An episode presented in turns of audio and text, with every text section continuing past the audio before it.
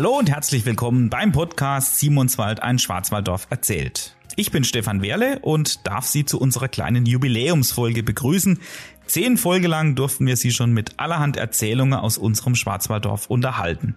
Schön, dass Sie mit dabei sind und womöglich schon immer waren. Und wenn man heutzutage etwas feiert, dann nicht selten in einer Gaststätte. Simonswald erfreut sich einer sehr regen und sehr guten und sehr geschichtsträchtigen Gastronomie. Heutzutage stehen ja Dinge wie Küche, Service und Ambiente im Vordergrund. In frühere Zeiten hingegen waren die Ansprüche bedeutend bescheidener und die Funktion von Gaststätte eine ganz andere. Wie alles begann und welchen teilweise kuriosen Verlauf das alles nahm, wird heute erneut unser beliebter Heimatforscher Hans-Jürgen Wehrle berichten. Aktuell gibt's in Simonswald rund 20 Gaststätten. In fast genauso vielen, die inzwischen wieder geschlossen sind, habe ich mit meinen Ende 30 bislang schon einmal was gegessen oder getrunken. Entsprechend höher ist diese Zahl natürlich, wenn man sie über die Jahrhunderte hochrechnet und skaliert. Und entsprechend zu viele sind es natürlich, um sie alle in diese Folge zu packen. Jede Gaststätte ist es absolut wert, besucht zu werden und jeder Gastwirt wird Ihnen auch Rede und Antwort zur Geschichte des Hauses stehen. Fragen Sie dort einfach mal nach, gerne auch mit Verweis auf diesen Podcast. Kommen Sie nun mit auf eine Reise durch die Jahrhunderte, in der wir so manch neugierigen Blick auf eine gesellige, kulinarische, zweckmäßige, ja sogar mörderische Historie der Gaststätten werfen. In der heutigen Folge Bringschnurrunde, Geschichte und Geschichten der Simonsweller Gaststätten.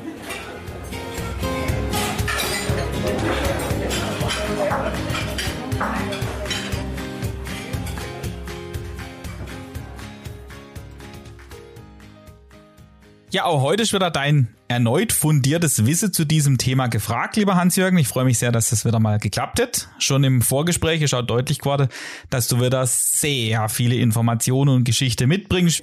Und ich bin immer wieder erstaunt, wie sehr du dich in diese alte Zeit auch auskennst. Das wäre also teilweise wirklich so, als hättest du da mitgelebt. Und du hast mir auch diesmal wieder unzählige Entwicklungen geschildert, warum jene Gaststätte eröffnet wurde und wo sich früher welcher Bierkeller befand, warum welcher Wirt sich wie entschieden hat, hat und wer mit wem im Clinch lag.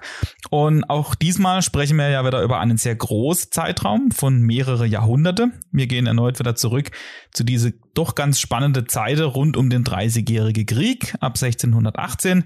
Und vor allem werde ich zwischendurch immer wieder mal auf eine ganz tolle Quelle zurückgreifen. Das Eigezeige, so heißt es. Das ist das Jahrbuch des Landkreises Emmendinge für Kultur und Geschichte. Und diese Reihe von diesen Jahrbüchern kennen wir ja schon aus der Folge 5 über den Wistishof. Da hätte Thomas Kaldebach bereits drüber berichtet. Und diesmal sprechen wir von der Ausgabe 31 2017. Herausgeber ist auch diesmal der Landrat Hanno Hurt, gemeinsam mit dem Kreisarchivar Gerhard A. Auer. Auch den kennen wir schon von unserer Dorfchronik, die Geschichte Simonswalds. Und diesmal stammt ein Kapitel von Jochen Schröer, seines Zeichens Diplom-Volkswirt aus Untertingau. Und dieses Kapitel trägt den Titel Die Geschichte der Gasthäuser im Simonswälder Tal. Sowas, lieber Hans-Jürgen, kommt ja relativ oft vor, dass du zu solche Themen dann auch als Heimatforscher befragt wirst. So wird auch dich damals dieser Herr Schröer besucht oder ihr seid gemeinsam dann auf Reisen. Wie läuft denn sowas ab? Gib uns doch da mal einen kurzen Einblick. Er hat mich angesprochen, also über, lief über die Gemeinde und da haben wir uns getroffen, oben im Rathaus und er hatte schon ein, einige Sachen äh, äh, vorbereitet gehabt und ich habe dann noch zusammengesucht laut der Liste, was alles im Archiv zu finden ist. Ich habe auch noch meine Zeitungsartikel mitgebracht. Ich habe ja auch schon mal über äh, verschiedene Gaststätten berichtet, also nicht so ausführlich, aber halt so ein Artikel mit Bild. Und das haben wir alles gemischt und zusammengeworfen und er hat dann in eigener Regie nachher, unter meiner Mithilfe. Auch die Bilder, ich hab, musste ihm noch Bilder besorgen vom Simonswäldertal verschiedenster Art. Und das hat er dann gemischt und hat daraus dann eben diese äh, Artikel in der Eigezeige zusammengestellt, Gasthäuser in Simonswäldertal. Eine gelungene Sache und eine Quelle auch für die nach uns kommen, über äh, interessante Sachen geschrieben über von Gaststätten, die ich selber zum Teil auch noch nicht ganz gewusst haben, aber das Archiv hat vieles hergegeben und auch das Staatsarchiv in Freiburg sind noch ein paar Sachen aufgetaucht. Und so haben wir, also ich als Untergeordneter und er, weil es war ja sein Hauptding, einen schönen Artikel für diese Ausgabe, das Eigezeige, äh, herausgebracht, damals 2017. Hat mich sehr gefreut und äh, ich glaube, es ist für jeder Heimatkunde Interessierter eine äh, schöne äh, Lektüre, auch nicht nur für heute, sondern auch noch in äh, den nächsten Jahren. Gaststätte oder auch Gasthäuser im Allgemeinen kennt man ja heute hauptsächlich daher, dass man sich dort mit anderen Menschen trifft, dass man sich kulinarisch auch ein bisschen was gönnt oder einfach auch bei einem Getränk oder bei einer Erfrischung sich erholt. In frühere Zeiten war das ganz anders. Zu denen kehren wir jetzt mal ganz allmählich zurück. Da hatte nämlich Gaststätte eine wichtige Funktion in der Gemeinde. Das war auch aber nicht hauptsächlich der Profitgedanke, wieso man solche Gaststätte eingerichtet oder errichtet hat. Es gab auch neben den wirtschaftlichen Gründen noch weitere.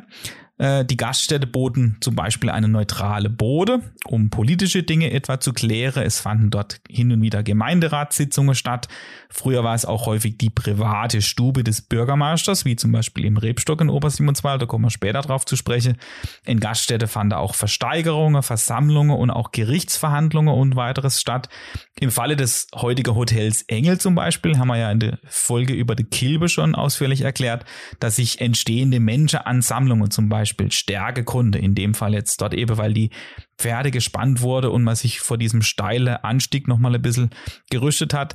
Und weitere Anlässe waren zum Beispiel Taufe, Eheverspreche, Hochzeiten, aber eben auch amtliche Dinge.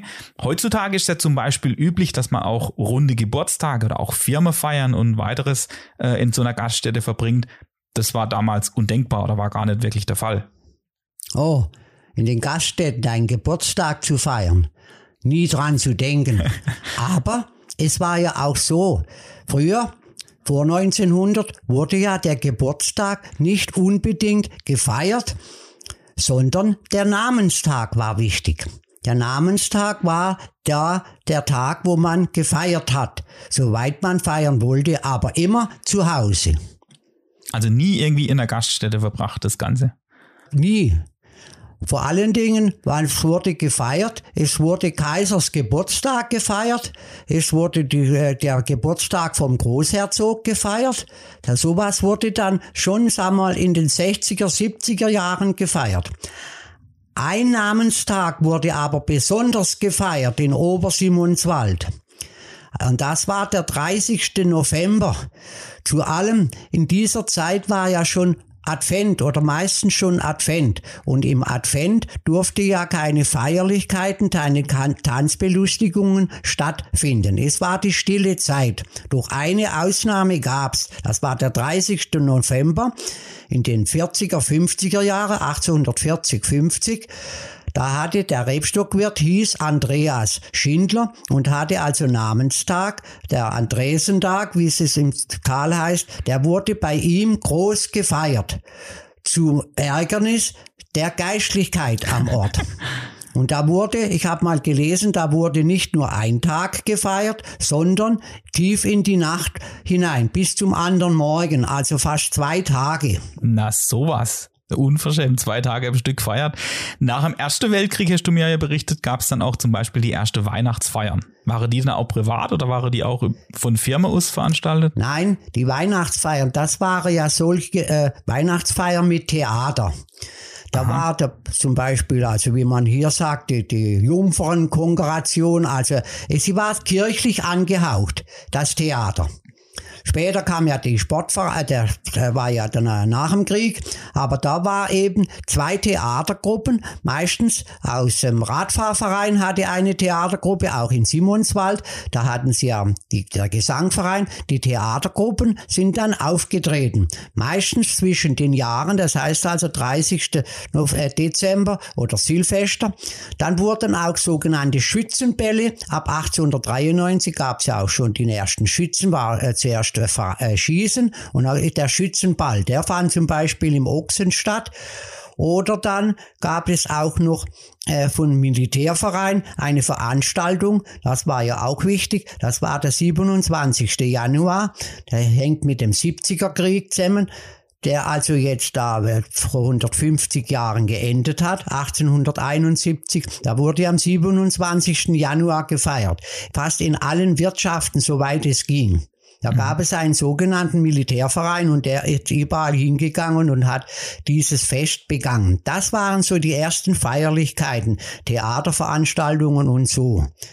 Und dann um 1910 die ersten Konzerte äh, von den Musikkapellen, aber halt im kleineren Rahmen es sind ja auch vor allem ganz praktische Gründe, die die Leute in so eine Gaststätte äh, getrieben haben. Und zwar zum Beispiel, weil dort schlichtweg geheizt wurde, weil es hell war und gesellig, äh, das ist noch übermittelt. Und äh, dass man da zum Beispiel auch von den großen Zehrungen gesprochen hat. Also dass man da, das war ja im Tal besonders beliebt, auch gemeinsam schlichtweg da so ein bisschen gespeist hat zu den Feierlichkeiten, die du gerade geschildert hast. Wirtshäuser im Allgemeinen gehörte ja zu den Einrichtungen, die schlichtweg in keinem Dorf fehlen durfte. Und früher, hast du mir auch erzählt, ist man dort ausschließlich am Sonntag hin oder hauptsächlich am Sonntag und erst später dann mal nach Feierabend unter der Woche. Einkehr in der Gaststätte war immer nur sonntags. war, war völlig undenkbar da unter der Woche. Ja, da hatte man gearbeitet, nicht? Und um, bis am Samstag. Dann äh, ins, sagen wir mal, um 1900 ging es dann los, dass man auch Samstagabend sich getroffen hat zum Kartenspiel. Da hat man auch das Kartenspiel ja da auch schon in die Gaststätten verlegt. Mhm. Karten gespielt hat man ja schon um 1850 in den Gaststätten. Reiche Bauern und die nicht gerne da gearbeitet haben, haben in den Wintermonaten auch äh, mitten in der Woche schon Karten gespielt mhm. in den Gaststätten. Mhm. Und naja, aber hauptsächlich der Sonntag war ja der Tag, da man Kirchenbesuch war ja Pflicht und da ist man, hat man nach der Kirche eingekehrt und ist dann meistens spät abends. Der Sonntag war also Festtag, nicht nur für die Männer, auch Frauen sind da mitgegangen mhm. und haben eingekehrt und haben sich eine, einen Schuppenwein gegönnt. Wenn man trotzdem mal versucht, eine der ersten Gaststätte zu ermitteln, die es jetzt in Simonswald gab, der Jochen Schröer zum Beispiel hat da auch von Seite noch vor 1500 berichtet, dann landet man ungefähr auch so in der Region. Jetzt gab es da natürlich noch keine offizielle Urkunde über irgendwelche Gastwirtschaftsrechte oder ähnliches, das hat alles gefehlt. Es gab durchaus Dokumente über Rechtsstreitigkeiten, das war teilweise ein bisschen später. Die Häuser selber sind dann trotzdem vermutlich alle viel älter. Also das hatte man ja schon ein paar Mal, dass es durchaus sehr schwierig ist, sowas nachzuvollziehen und sowas zu zu dokumentiere. Und der in der Kilbefolge erwähnte Hans Herr Schwarzenberg hätte zum Beispiel 1354 laut Urkunde das halbe Umgeld in Simonswald äh, verkauft. Es musste also schon demnach vor 1354 ein Gasthaus in Simonswald gegeben haben. Mehr weiß man da aktuell nicht. Und die nächsten Aufzeichnungen waren nämlich laut Schröer erst vom Jahr 1406. Darin hieß es, dass, ich zitiere, niemand verpflichtet ist, Opfer zu bringen, außer Wirt und Wirtin. Diese Erwähnungen enthielten ja noch keinen Namen der Gaststätten. Wann war denn das üblich, dass man dir eine Gaststätte Name gegeben hat? Ich glaube, der erste Name, äh, der auftaucht, ist an für sich der Wirt beim Hürzen mhm. unter den Linden. Die Linde war ja damals schon da, die sogenannte Gerichtslinde. Da war ja die Äbtissin von äh, Waldkirche ja immer da, mindestens zweimal im Jahr.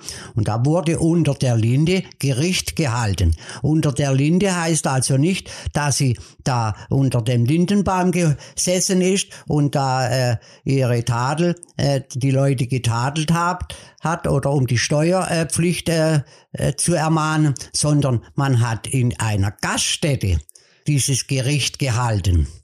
Und da ist die Erwähnung von dem Herrn Linden, ein, also Herrn Herr Linder, glaube ich, habe ich so äh, äh, verstanden und gelesen, der sogenannte Hir Hirzwirt. Also zu Deutsch Hirschenwirt. Die älteren Leute haben früher immer gesagt, sie gehen in den Hirzen. Und nach dem Hirzen ist dann ein Wirt auf den Stuben erwähnt. Die heutige Krone pusht. Das war der Wirt auf den Stuben. Das war, das waren die beiden Gaststätten in der größeren Vogtei.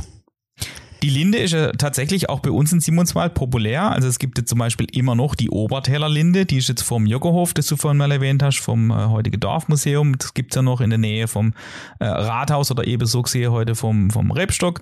Und um 1500 rum war ja auch Simonswald geteilt. Also dieses Kloster St. Margarete ist überliefert von Waldkirch. Das hat damals einen Teil, nämlich den, das Lindeviertel von Simonswald an die Habsburger wieder zurückgegeben. Und solche Entscheidungen zum Beispiel machen dann später auch eine Recherche sehr, sehr schwierig, da also Unterlage und Dokumente oft in unterschiedliche Archive liegen.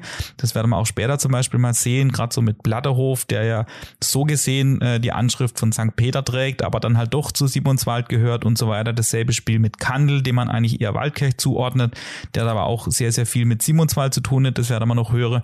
Und im Vorgespräch mit dir fiel mir schon auf, dass die Namen durchaus ein bisschen verwirren können. Also wir werden jetzt später zum Beispiel von mehrere Adler sprechen, dann haben wir jetzt gerade den Hirschewert noch gesprochen, aber oft ist es jetzt auch so, dass ähm, jetzt der Hirsche und der Bäre, um jetzt die heutige Namen zu verwenden, äh, wie es es heute eben noch gibt, früher auch ein bisschen zusammenhingen. Bleiben wir doch mal gerade bei diesem Bäre, da ging es nämlich um 1601 dann ja auch weiter. Zum Punkto Bären der ist ja entstanden, der hieß ja früher, war das der Meierhof. Und der Meierhof, also dieser, wo Gericht gehalten wurde in dieser Vogtei, der ist ja 1633 abgebrannt.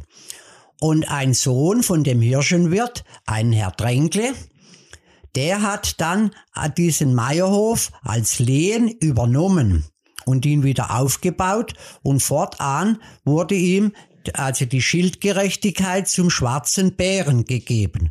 Und die Familie Dränkle haust oder wirtet bis zum heutigen Tag noch hier in Simonswald.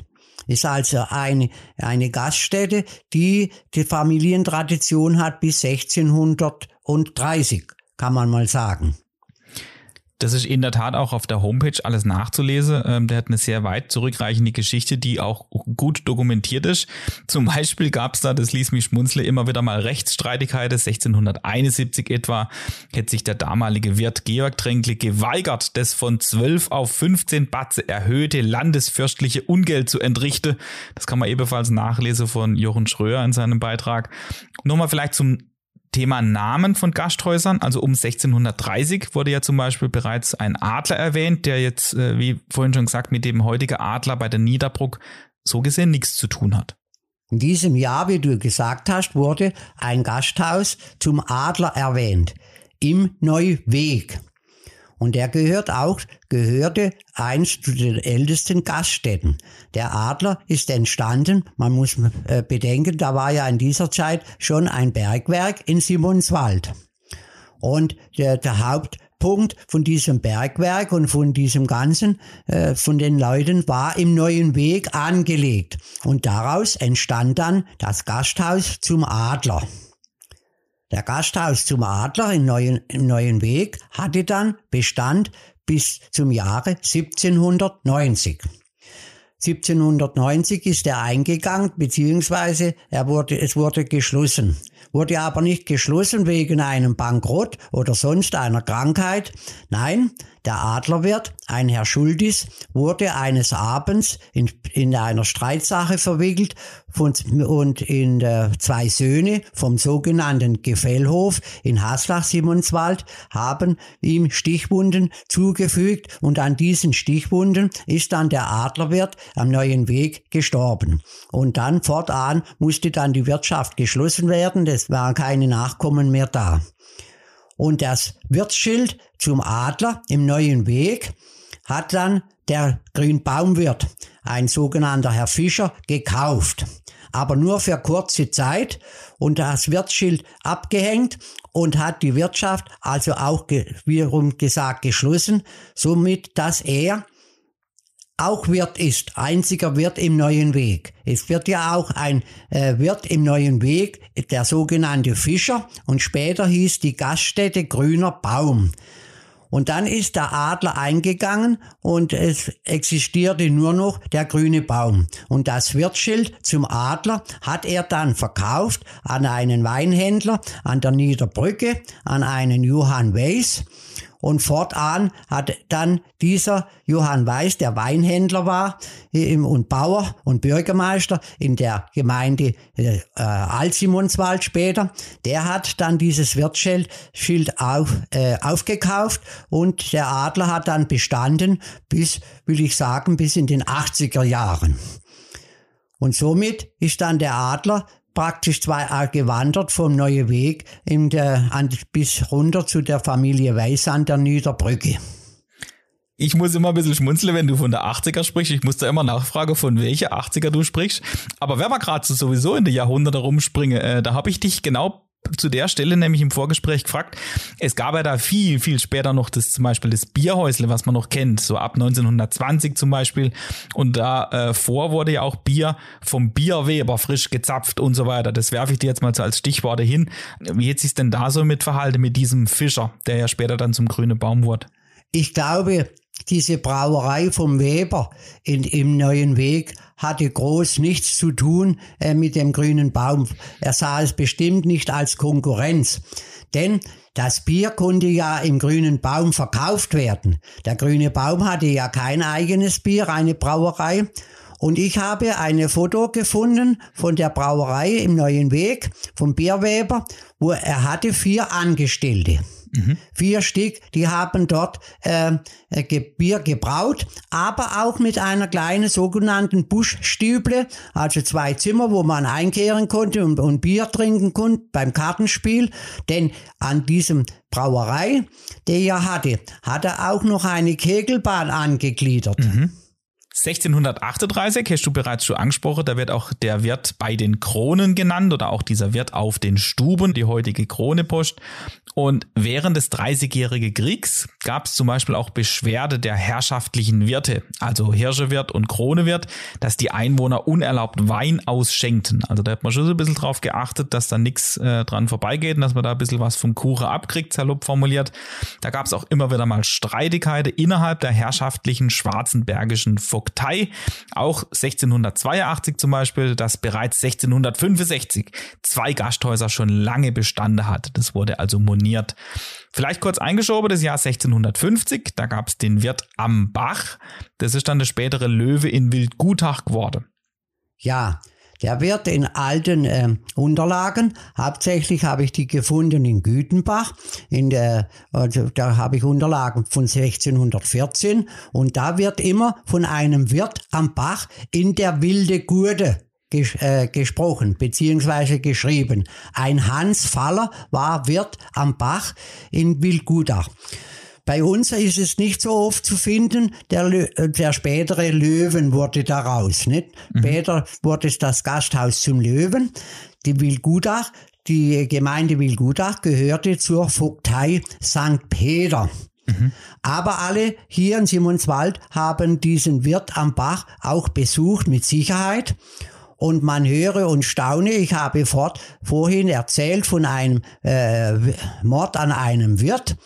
Auch diesem Wirt, diesem sogenannten äh, Andreas Heim dann später, das war 1796, ist es schlecht ergangen. 1796 war ja der Krieg der Franzosen. Sie sind ja hier durchgezogen und haben geplündert und geraubt, hauptsächlich Gaststätten. Und da sind sie auch zu dem Löwenwirt gekommen und haben ihn ausgeraubt. Und als er ihnen nichts geben wollte, haben sie kurzen Prozess gemacht und haben ihn erschossen.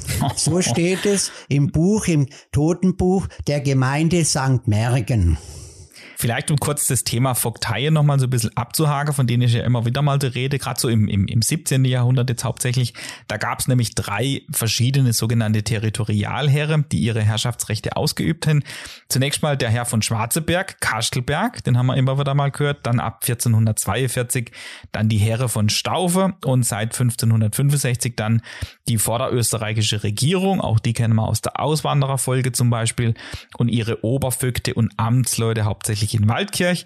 Man sprach auch von großer Stiftsvogtei und kleiner Stiftsvogtei, sehr schwierige Wörter, die dem Kollegialstift St. Margarete von Waldkirch unterstande.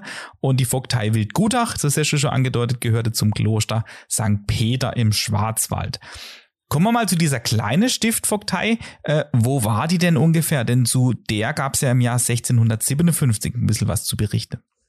Die kleine Stiftvogtei Haslach, mhm. die wurde da gegründet, die hat, ist dann abgetreten worden an die, an die Schwarzenberger.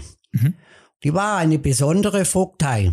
Die heißt verlaufen, also wir kennen alle das Haslachtal und die Vogtei ist dann verlaufen bis vor an die sogenannte Ochsenbrücke heute, wo jeder kennt. Mhm. Das gehörte auch zu Haslach-Simonswald. Und da ja die Vogtei jetzt neu äh, eröffnet wurde oder halt ins Leben gerufen wurde, wie das so ist, wieder ein Gerichtshaus, also ein Haus, wo Versammlungen und alles stattfinden sollte. Und daraus ist dann das Gasthaus zum Ochsen entstanden. Es war an für sich das Rathaus für die Haslacher. Mhm. Kommen wir mal allmählich ins 18. Jahrhundert. Wie wir auch schon in der achten Folge über den Kilbe angedeutet haben, hat ein uralter Vertrag von 1316 ja den Ausbau der Straße durch Simonswald oder durch Simonswellertal jahrhundertelang verhindert und erst mit der Wichtigkeit der Transporte von zum Beispiel eben Obst, Früchte, Hanf und Wein hätte die Straße dann stets ihre Berechtigung gewonnen. Und ähm, wie wir da schon besprochen hatten, hat sich dann allmählich auch das Verkehrsaufkommen erheblich erhöht, so zum Beispiel ums Jahr 1700 rum. Man hatte gerade Adler im Neue Weg schon angedeutet und auch der grüne Baum, die dann natürlich frequent immer wieder besucht wurde. Und es gab dann ja auch Wirtschaften, wie wir hier ja die Gaststätte überwiegend landläufig bezeichnen, die weiter weg waren von dieser Dorflinde oder von der Gerichtslinde. Im Jahr 1726 äh, müssen wir auf jeden Fall ansprechen, dass in diesem Jahr ein sehr ruhmreiches Gasthaus in Obersimonswald entstand, wie so oft aus einem Bauernhof heraus. Und ein gewisser Jakob Schultes war eben gezwungen, beim Stift in Waldkirch den Antrag zu stellen, den Hof auch als Gasthof betreiben zu dürfen. Als weiterer Tipp erneut der Hinweis, dass wir das sehr intensiv besprochen hatte in der äh, Episode 8 und dass dieses heutige Hotel ähm, hier also seinen Ursprung fand. Ja, das war das Gasthaus zum Engel. Der Engel, ganz früher wird er äh, geführt als goldener Engel äh, mit Tavernrecht. Tavernrecht hat er schon bereits 1718 beantragt, weil ja da die Kilbensteige äh, da äh, schon ihren äh, stärkeren Einfluss nahm mit dem Verkehr. Und da hat er 1718 schon praktisch müssen den Antrag stellen, eine Gaststätte zu gründen.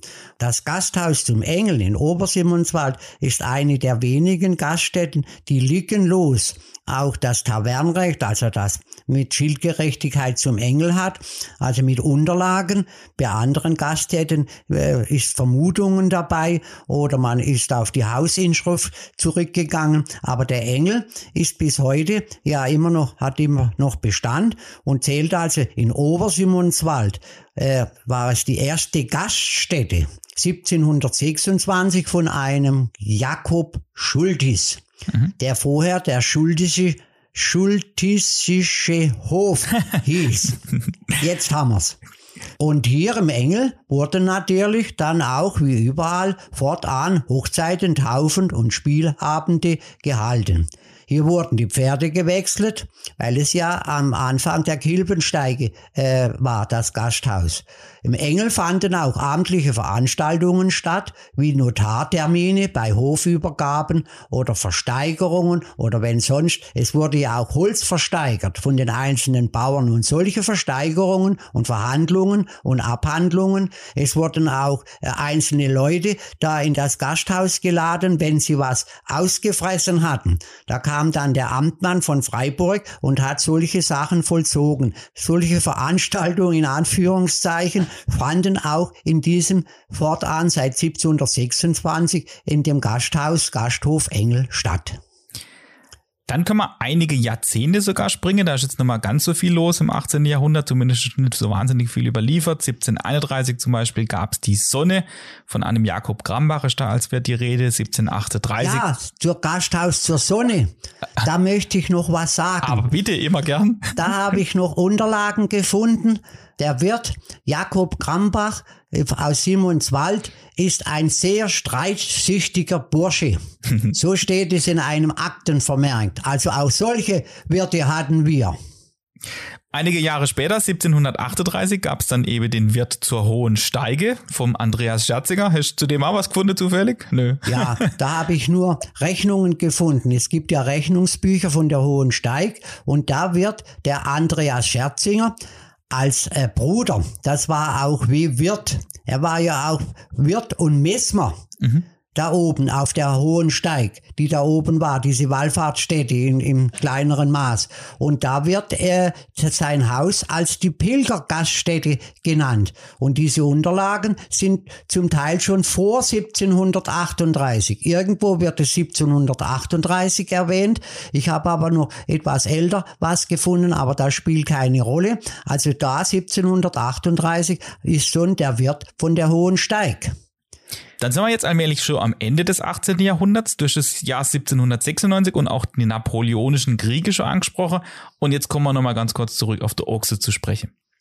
Ja, das Gasthaus zum Ochsen hat auch äh, eine lange Tradition durch die Familien Schultes, das war der erste Ochsenwirt, schon vor um 1600, und dann Stehle mhm. und dann Fackler. 1796, wie ich vorher schon mal erwähnt habe, sind ja die Franzosen durch das Dorf äh, gezogen. Und es gab auch Strafgefangene. Es wurden äh, Strafgefangene gemacht, also auf beiden Seiten von Deutschen und Franzosen.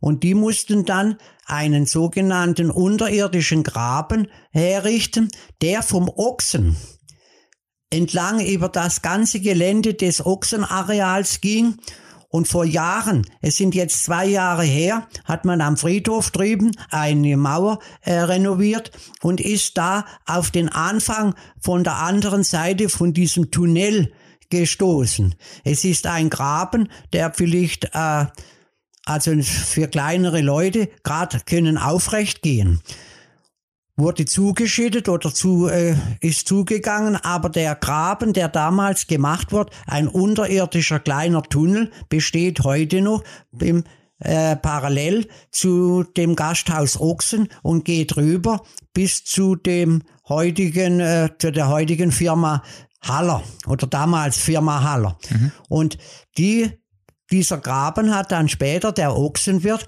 als Bierkeller genommen, als Kühlkeller und Aufbewahrung von Bier.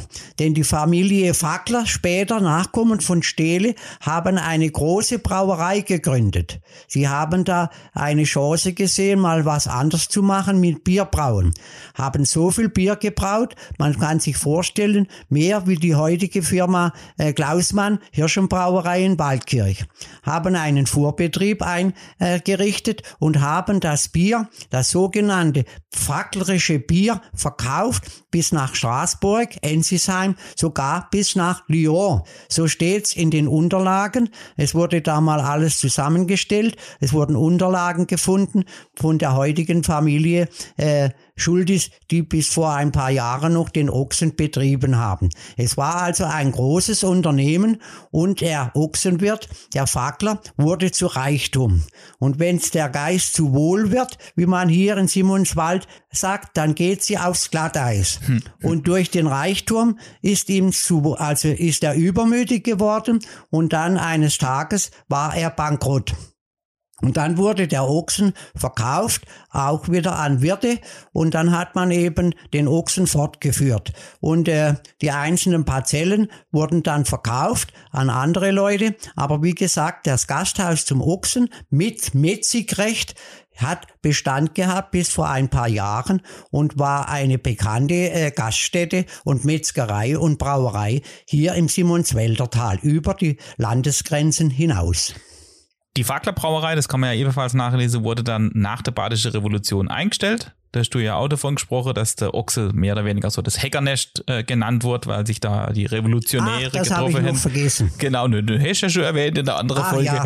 Genau, und dann hat der, der Blattmann übernommen und dann wurde es zur Brauerei Blattmann und das hat dann ja das Gasthaus zur Blume gehabt. Und das war direkt das Gebäudetal abwärts an der Straße neben heutiger Ochse.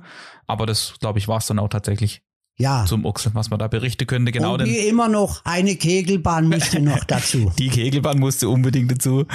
1806 nämlich, jetzt sind wir schon im 19. Jahrhundert, gehörte ja Simonswald dann fortan zum neu errichteten Großherzogtum Bade. Zunächst entstanden da auch keine neue Gasthäuser. Erst ab 1820 rum entstand dann so allmählich die Wirtschaft im Plattehof und die hatte auch schon einen hohen Weinverkauf. Da kommt eine ganz besondere Dame ins Spiel. Wie hieß denn die Gute und wie entstand das Ganze?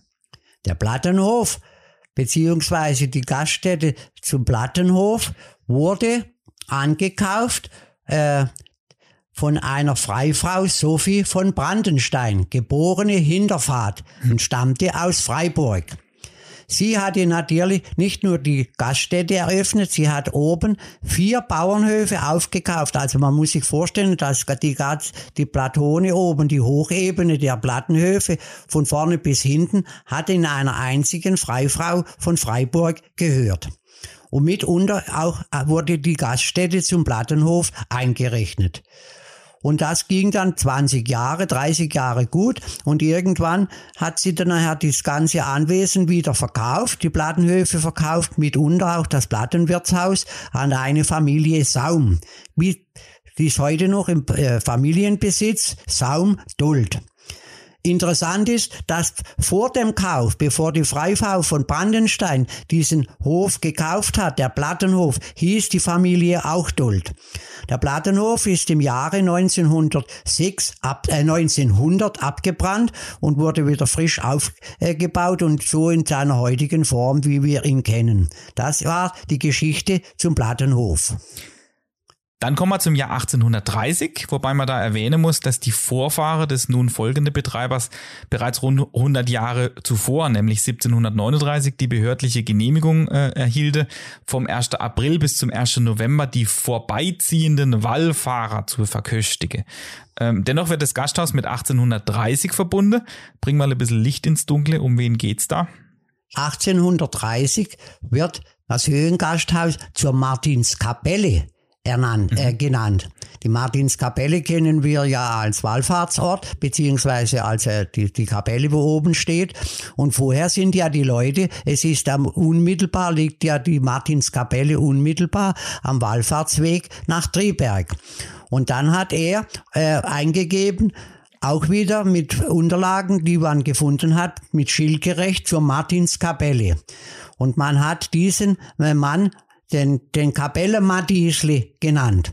Er hieß seines Zeichens Matthias Kaltenbach und war ein Käser. Käser. Käser heißt also, er hatte eine Käserei noch mhm. betrieben. Da oben konnte ja war äh, Viehweide und da gab es ja Butter und Käse.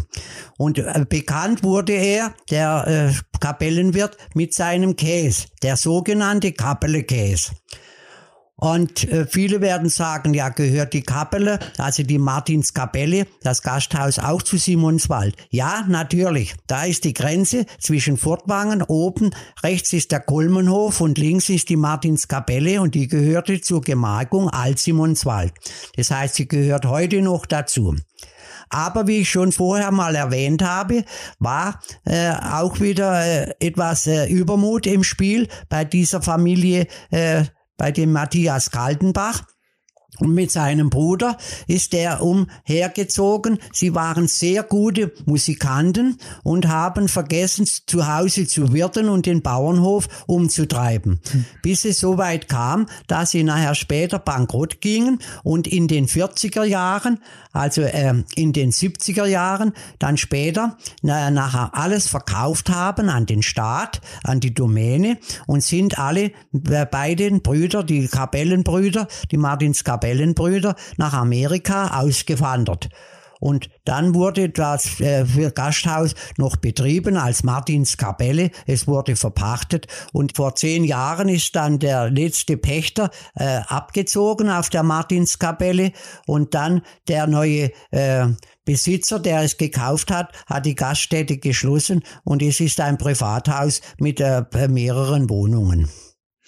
Bleiben wir mal in der Region ums Jahr 1830-31 rum. Es gibt Aufzeichnungen über die Viehhütte beim Feldberg, die auch auf die in Simonswald zutreffen dürfte. Äh, Hirte zum Beispiel vom Feldberg hatte das Recht, in ihre Viehhütte da selbst an Reisende Erfrischungen abzugeben. So ist es da hinterlegt und dass das Ganze auf einem alten Vorgehen oder Herkommen beruht, welches durch die Verhältnisse herbeigeführt wurde, die da eben bestande und nicht gänzlich abgeschafft werden kann. Das heißt also, das hatte weiterhin Bestand und da kommen wir automatisch dann auch auf den Kandelhof zu sprechen, lieber Hans-Jürgen. Was setzt denn damit auf sich?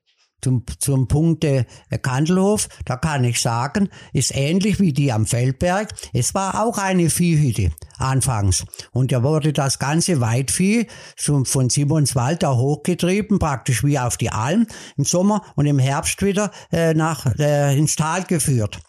Und in dieser Zeit um 1820, 1830 sind doch bestimmt schon Touristen, einige Wanderer unterwegs gewesen. Das Rasthaus oben, das Kantelhotel, wie es heute sich nennen würde, gab's ja da noch nicht.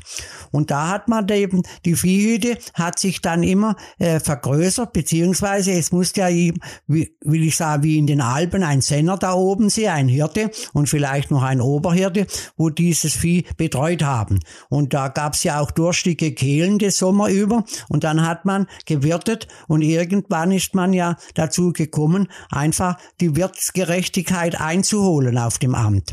Und das war niemand anders wie der Fridolin Würmle vom Schindelberg ganz oben im Eddersbach, der in dieser Zeit diesen Kandelhof äh, erweitert und äh, ausgebaut hat. Man kann die Inschrift auch im Haus lesen und dieser äh, die Familie Würmle, die stammte ursprünglich aus dem Aachental in Tirol und ist ansässig seit 1594 in Simonswald. Und der Kandelhof ist heute noch in Betrieb. Dann kam die Familie Scherzinger und irgendwann wurde es dann auch äh, veräußert. Aber der Kandelhof hat Tradition. Die Gaststätte, also ein, wie sagen, eine von außen eine ein Bauernhaus, Tradition zurückzuführen bis zu diesem Jahre 1831. 1834 gab es dann eine Gesetzesänderung, die dir insbesondere ein bisschen in die Karte spielen dürfte als Heimatforscher, denn da gab es eine Gesetzesänderung bezüglich der Verleihung und Entziehung der Wirtschaftsrechte. Das heißt, jede Gemeinde musste fortan alle Gasthäuser melden. Entsprechend wurde alles sehr viel besser dokumentiert. 1835 etwa gab es im Simonswälder Tal die sieben alte Realgastwirtschafter, also Beere, Krone, Hirsche, Ochse, Sonne, Grüne Baum und Engel, sowie die Plattewirtschaft Wirtschaft als sogenannte Restauration und vermutlich den Kapellewirt und den Kandelhof als sogenannte Gastwirtschaftsgerechtigkeit, so hat man das genannt.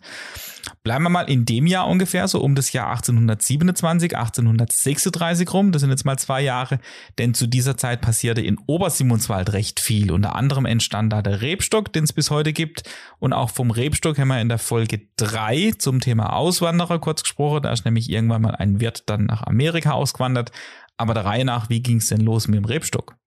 In dieser Zeit begann ein reges Leben im Obertal, also in Obersimonswald. Und dieses Leben ist, äh, ist hervorzuheben und hervorgerufen worden mit dem Bau der Kirche 1790, 92 und mit dem Schulhausbau. Es wurde praktisch in Obersimonswald eine, äh, sagen, eine Ortsmitte, ein Ortszentrum gegründet. Und wo eine Kirche steht, fehlt ja, wie man sagt, muss ja auch eine Gaststätte sein. Und die fehlte zu dieser Zeit in Obersimonswald. Eine richtige Gaststätte mit Wirtsschild. Aber es gab um die Zeit schon eine Brauerei, ein Bierbrauer. Es war der sogenannte Sosti. Was kann man mit Sosti anfangen? Er hieß Chrysostomus Wehrle und wohnte hier, also in dem späteren Rebstock, in dem ein, hat einem Haus, das ist heute das Kaufhaus Schindler. Er errichtete auch wieder so eine äh, Wirtschaft schon vor, vor dem Kirchenbau habe ich gelesen in den Unterlagen, gab es da schon was zu trinken, denn es war ja auch an der Straße gelegen zur, zur Kilbensteige. Hat eine Brauerei äh, äh, gegründet, beziehungsweise ein großer Braukeller angelegt, von seinem Haus bis nach hinten, bis zum Joggenhof. Dieser äh, wurde dann später zum Teil zugeschüttet. Vorne hatte er eine Kegelbahn an, eingerichtet und somit war schon etwas Leben, als die Kirche dann entstand und äh, das Zentrum war fertig. Nun galt es natürlich auch noch eine Gaststätte zu äh, gründen. Und da hat der Jugendbauer schnell geschaltet, schneller wie der Hofbauer. Zuerst wollte der Hofbauer, der in der Nähe wohnt, das ist der Hof der am unteren Herrenstein, heute ein großes äh, Haus der Firma Karl Wehrle. Und da wohnte der Hofbauer und er hat gesagt, er schenkt zur Ehre Gottes den Friedhof, wenn er eine Wirtschaft eröffnen durfte. Der Pfarrer hat ihm das damals zugesagt und da hat er den Friedhof gestiftet und äh, das Feld für den Friedhof, aber zum Bau einer Gaststätte kam es nicht. In der Zeit war auch der Jugendbauer Bürgermeister von Obersimonswald und hat so kann man sagen, um ein paar Ecken rum, schon mal oben an der Stegenbrücke, heute das Haus Rautenberg, ein Haus gebaut mit vielen Fenstern und darin sollte dann die, ein Gasthaus entstehen. Irgendwie ist es dann nicht zum Tragen gekommen und dann hat er seinen Sohn beauftragt, diesen Andreas Schindler, ähm, und mit ihm ein äh, neues Haus gebaut neben seinem Hof und daraus ist dann das Gasthaus zum Rebstock geworden. Und das war dann das Gasthaus, das Zentrum war dann perfekt. Auch hier wurden, wie in allen Gast, hat äh, in allen äh, Gemeinden, die äh, ganzen Versammlungen und alles und Gericht abgehalten. Damals nicht mehr so das Gericht, sondern die Versammlungen. Und äh, was halt, und der Bürgermeister hat da sein Amtszimmer. Vorher hatte ja der Bürgermeister sein Amtszimmer immer zu Hause in der Privat und da wurde in dem Gasthaus auch ein Amtszimmer für den Bürgermeister eingerichtet. So ist, hatten die Obersimonswälder zwei Gaststätten mit Schildgerechtigkeit Rebstock und Engel. Im Jahr 1850 kam es dann zum Wirtshaus zur Post im Kilpen, somit also abgehakt, hatte meine letzte Folge schon dazu. Und 1853 kam es dann zu einer ganz besonderen Gaststätte, nämlich zu einem Wirt Josef Wehrle. Was hätte denn der gemacht und wo war der vor allem in Simonswald? Ja, dieser Josef Wehrle, der war der Wirt am Wasserfall. Nun, welcher Wasserfall hat Simonswald? Natürlich die Zweribach Wasserfälle. Und da hat man dann auch, das war das Bauernhof, der sogenannte Brunnenhof. Und er hat natürlich auch da die äh, etwas äh, die äh, Ding gewittert. Und, äh, da kann man was kleines Geschäft draus machen. Laufen ja viele äh, Touristen vorbei, hauptsächlich an den Wochenenden. Und der hat dann äh, praktisch so eine sogenannte Flaschenbierhandlung eingerichtet und hat, ich habe auch Postkarten gesehen, wo es heißt, der Wirt am Wasserfall Josef Wehrle um die Jahrhundertwende, also 1900. Und da gab es auch noch Limonade und Himbeerlimonade. Das war selber gemachter Himbeersaft. Der hat er ausgeschenkt. Das habe ich auch auf, auf der Liste gesehen, was er alles ausgeschenkt hat. Das war der Wirt am Wasserfall ähm, mit Josef Wehrle. Jetzt gibt's da oben ja immer noch diesen Grillplatz, der auch sehr, sehr frequentiert war. Ähm, da gab's auch während Corona zum Beispiel immer sehr, sehr viele Leute, die da oben so ein bisschen gewandert sind. Das hat sich ja so gezeigt, dass man da so ein bisschen Auszeit nehmen konnte. Das müsste man gerade, das passt nicht so ganz zum Thema, aber das muss man einfach erwähnen. Was jetzt mit diesem Grillplatz noch so auf sich? Ach ja, da war ja noch, außer Bierausschank, da war eine Gruppe zu Gast und die hat da oben auf dem Brunnenhof in den 70er Jahren oder 80er Jahren gehaust. Das war die RAF-Gruppe. Und die hat da oben ihr Versteck gehabt. Das haben die Simonswälder lange nicht gewusst. Ich glaube, erst wie sie wieder weg waren, waren die da oben. Also das hat auch Geschichte. Und es geht auch in die Geschichtsbücher ein, dass wir auch mal Terroristen beherbergt haben hier in Simonswald.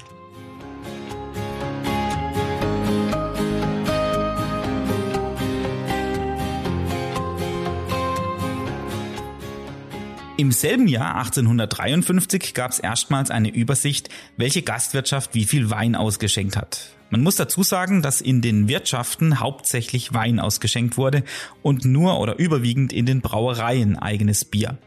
Im Bericht von Jochen Schröer ist diese Tabelle abgebildet. Zusätzlich findet man dort einige Deutungen, die ebenfalls recht interessant sind. Aus heutiger Sicht muss man schmunzeln, denn die Standortfrage wurde zum Beispiel dort schon recht deutlich. Location, Location, Location.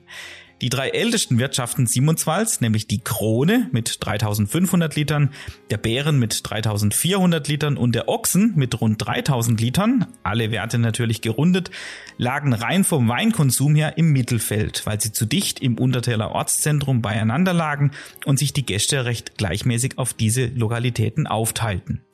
Zwei Jahre später, 1855, wurden in diesen drei Wirtschaften zusammen trotzdem rund 12.000 Liter ausgeschenkt. Der Konsum nahm also stetig zu. Platz zwei dieser Liste belegte der Engel mit 4500 Litern. Auf Platz drei rangiert eher überraschend der Plattenwirt mit ebenfalls fast 4500 Litern, obwohl er auf über 1000 Metern Höhe relativ abgelegen stand. Es folgten die Krone, wie erwähnt, mit dreieinhalbtausend, dann der Adler in Untersimonswald, der Bären, der Ochsen, der Löwen in Wildgutach, der grüne Baum, der Kapellenwirt, der Hirschen und die Sonne Schlusslicht war besagter neu eröffneter Wasserfallwirt mit knapp 200 Litern. Absoluter Spitzenreiter auf Platz 1 mit fast einem Drittel Vorsprung ist mit 6650 Litern der Rebstock, obwohl dieser erst um 1836 eröffnet wurde. Die Gründe hierfür lagen auf der Hand. Der Rebstock lag im Ortszentrum Obersimonswalds, direkt an der Talstraße, direkt neben der Kirche und außerdem tagte dort damals noch der Gemeinderat.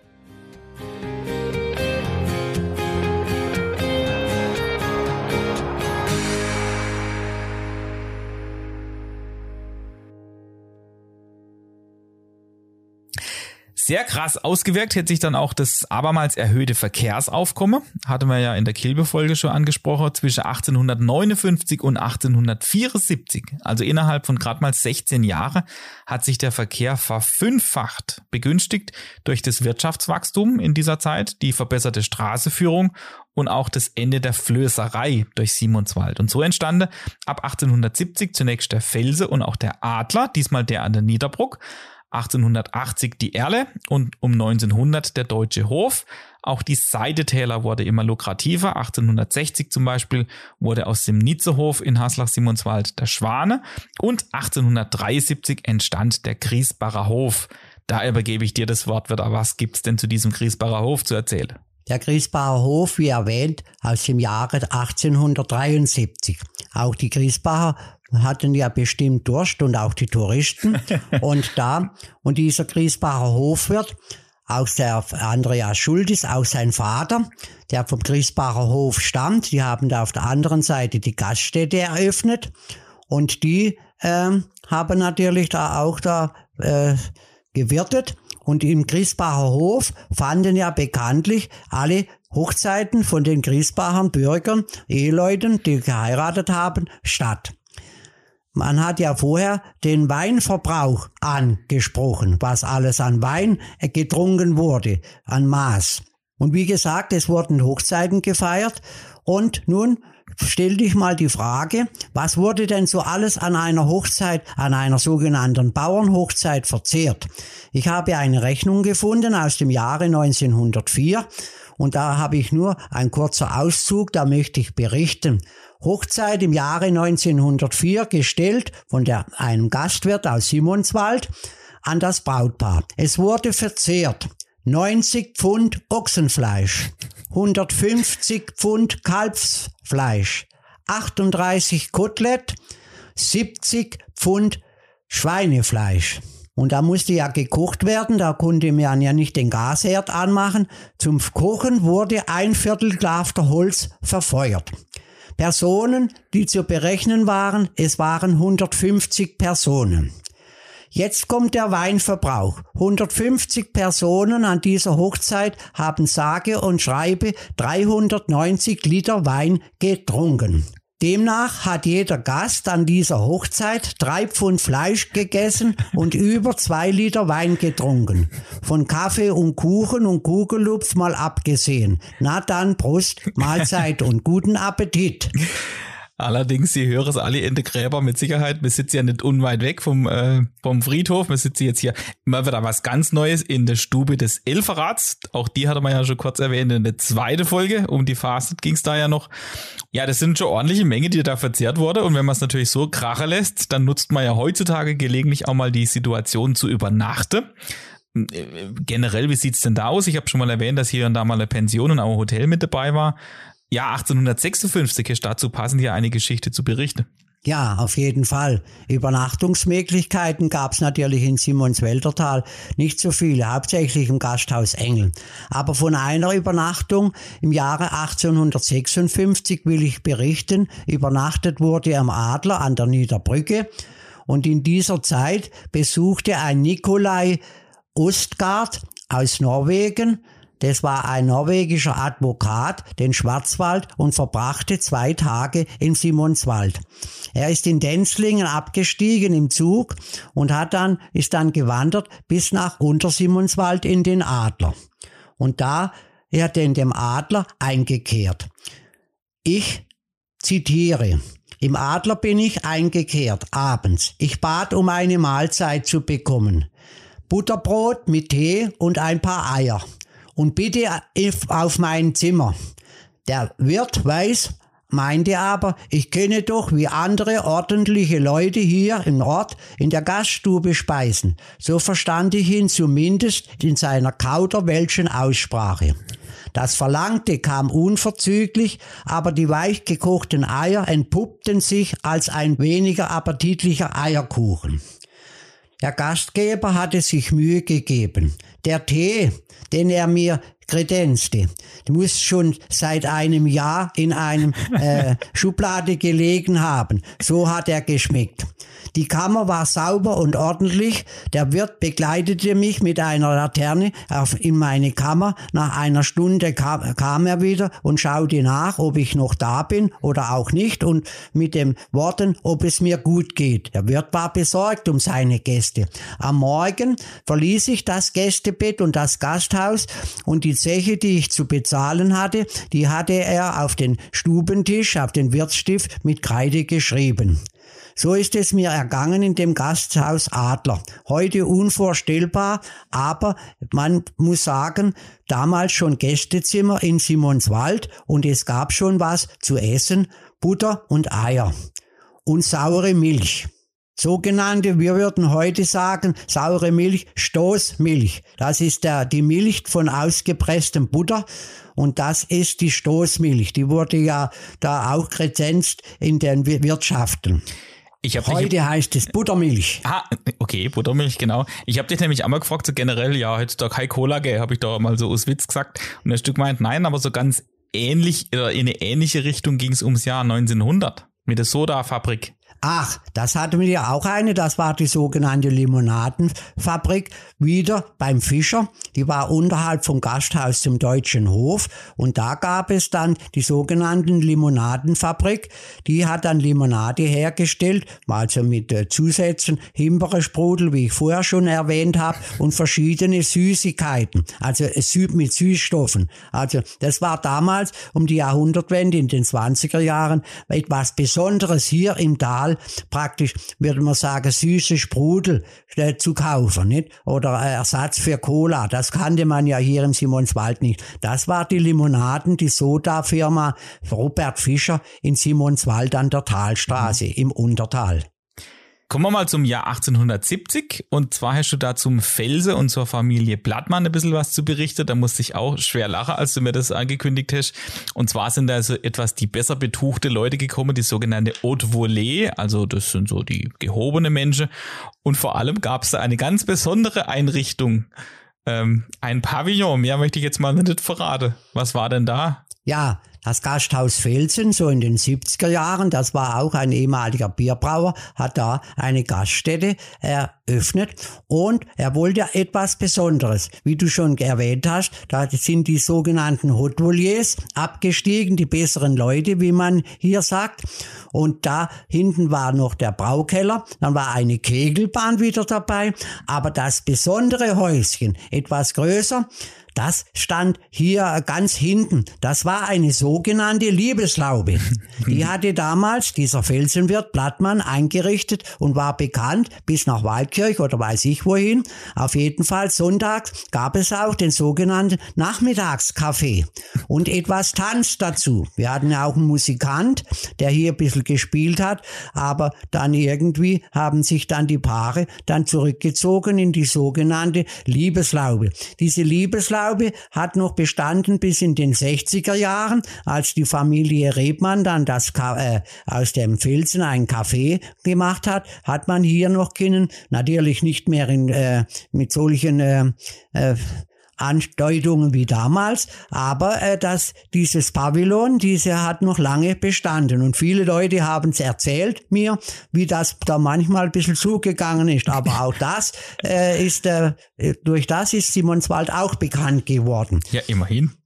Zu den Jahren 1872 bis 1886 gibt's noch eine lustige wie auch tragische Geschichte zum Löwen, allerdings nicht zu dem Löwe in Wildgudach später, sondern zu dem Löwe beim Seckplatz. Und zwar äh, betrifft es den Wirt und schon bald nach der Eröffnung dieser Lokalität musste der Gemeinderat dem Waldkircher Bezirksamt äh, leider vermelde, in welchem, ich zitiere, sittlichen Rufe der Löwenwirt Kaltenbach stehe und ob nicht durch die Art seiner Wirtschaftsführung die Unsittlichkeit gefördert wird. Ja, es handelt sich ja da um ein, besonderes Gasthaus der Löwen in, in Alsimonswald unterhalb äh, damals vom Gasthaus zur Krone Post entstanden. Das war dieser Johann Kaltenbach, der hatte damals diesen Statthalterhof äh, gekauft gehabt, ist dann bankrott gegangen, hat den Statthalterhof verkauft und hat gedacht, nur, was mache ich jetzt mit dem Geld? Ich eröffne eine Wirtschaft und hat dann den Löwen äh, eröffnet. Aber er war äh, im Lebenswandel, wie es heißt, nicht hundertprozentig. Er war der beste Gast selber in seiner Gaststätte.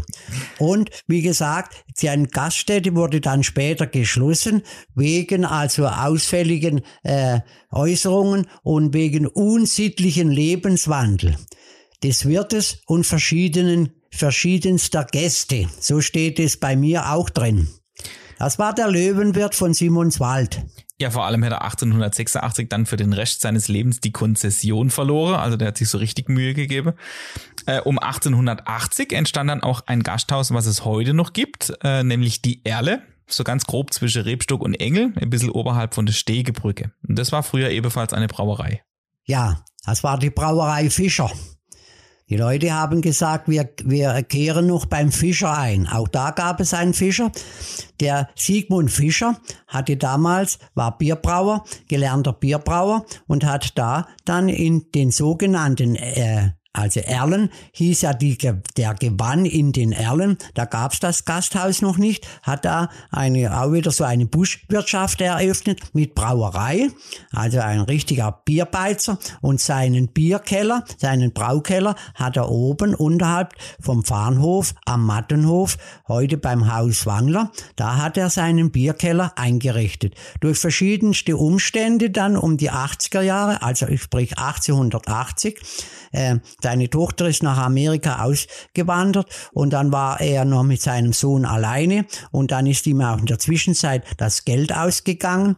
Und dann kam ein Georg Hornus, auch ein Bierbrauer von der Krone Post und hat da diese Brauerei mit dem Fischer gekauft und hat aus diesem, aus dieser Brauerei, hat das Brauen aufgesteckt, weil damals schon die Bierbrauereien von Waldkirch äh, stärker geworden sind und hat das Gasthaus zur Erle gemacht. Weil ja das Haus in den sogenannten Erlen liegt, hat er die Wirtschaft eröffnet, Georg Hornus, das Gasthaus zur Erle, das bis heute noch Bestand hat und noch im Familienbesitz der Familie Hornus ist kommen vom Gewannnahme in den Erle. Das war ja da so um den Bereich des heutigen Reiterhofs, Anwese fix und genau. Und die Gerberei kam dann erst 1840 dazu. Ja, da genau. wurde die Gerberei eröffnet. Kommen wir mal ganz allmählich zum Ende des 19. Jahrhunderts und damit aber auch ganz allmählich zum Ende der Episode. Denn im 20. Jahrhundert, das hatte ich im Vorwort schon angedeutet, ähm, gab es durchaus einige Schließungen von Gastwirtschaften, aber nur wenige Eröffnungen. Deswegen wären wir damit eigentlich fast schon am Ende. Und um das Jahr 1890 herum gibt es noch eine Geschichte zum Kandelhof. Auch das habe ich ja gesagt, der Kandel wird öfter mal mit Waldkirch in Verbindung gebracht, aber der, ja, ich sage jetzt mal, der Berg des Kandels erstreckt sich auch bis nach Simonswald und da gibt es zum Beispiel auch die zweite Etappe des Zweitälersteigs, die dann vom Kandel nach Simonswald führt. Und was ist zu diesem Kandelhof, zu diesem Berggasthaus Kandel noch zu berichten? Ja, da gibt's noch auch noch eine kleine Geschichte, die ist auch aufgezeichnet im Waldkircher Buch und ist auch mal im, habe ich mal als Zeitungsartikel mal veröffentlicht, die Geschichte der vom Kandel Hofwirt Würmli. Da kam auch mal ein Gast äh, in, das, äh, in den Gasthof und hat Speck bestellt muss vorwegnehmen, die Familie Würmle, Fridolin Würmle und seine Frau hatte nicht weniger als zehn Kinder. Wie gesagt, und dann hat der Gast Speck bestellt und der Speck kam nicht aus der Küche und dann auf einmal ist dieser Herr Würmle wieder gekommen und hat gesagt, Speck hätten Sie keiner, den hätten gestern die ganzen Würmle gegessen. also seine Kinder, weil ja die Familie Würmle hieß. Anmerken möchte ich noch zu Küche, zum Beispiel Wirtsküche. Heute spricht man vom Koch, vom Zugehkoch, vom Chefkoch. Die Wirte und die Wirtin, so um die Jahrhundertwende und auch noch in den 20 bis zum ersten, bis zum Zweiten Weltkrieg, die konnten nicht kochen und haben auch nicht unbedingt kochen müssen. Wenn es was zum Kochen gab, dann gab es im Dorf Frauen, die waren sogenannte Köchinnen, die sind dann überall auf den Wirtschaften eingestellt worden, auch wenn Hochzeiten waren, und haben da gekocht. Nicht der Wirt oder die Wirtin hat gekocht, wie es heute üblich ist. Nein, der Wirt und Wirtin waren präsent und haben die Leute unterhalten, haben vielleicht an der Schank noch Bier und Wein rausgelassen, aber gekocht war Sache der Fremden, der Angestellten.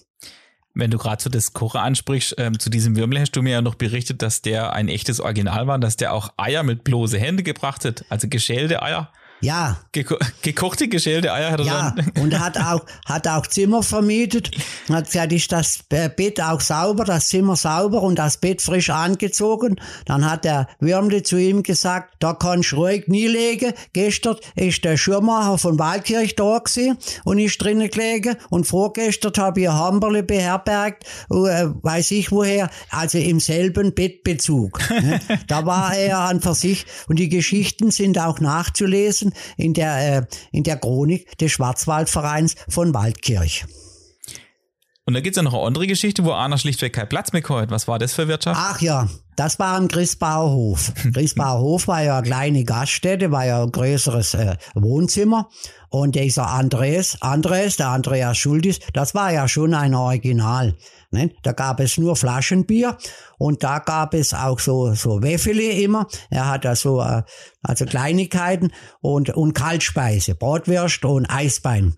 Und da kam einmal ein Gast, ein fremder Gast, und hat sich da hingesetzt. Das heißt, er versuchte hinzusetzen. Es war also Hochbetrieb im, Christbarhof und hat sich beklagt und hat äh, zum Wirt gesagt, zu dem Wirt Schuldis, da hatten ja hier keinen Platz, alles voll.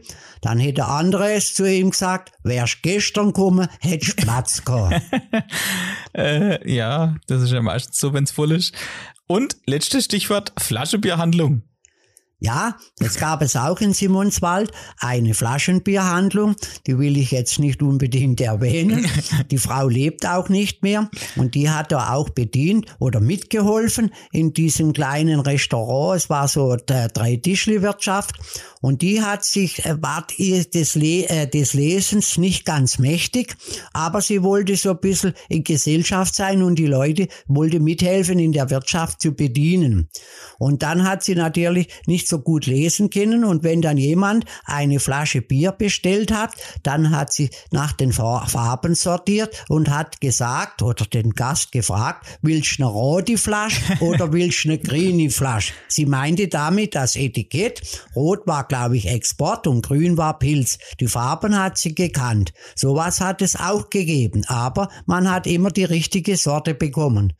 Fremde Leute haben sich manchmal auch amüsiert hier im Simonswäldertal über verschiedene Begebenheiten. Die, manche Wörter haben es ja im Tal nicht so genau genommen und haben äh, rücksichtslos manchmal äh, auch die äh, Gäste abgewiesen oder so. Nicht im bösen Sinne, wie er vorher gesagt hat, wärst gestern kommen, hättest Platz gehabt.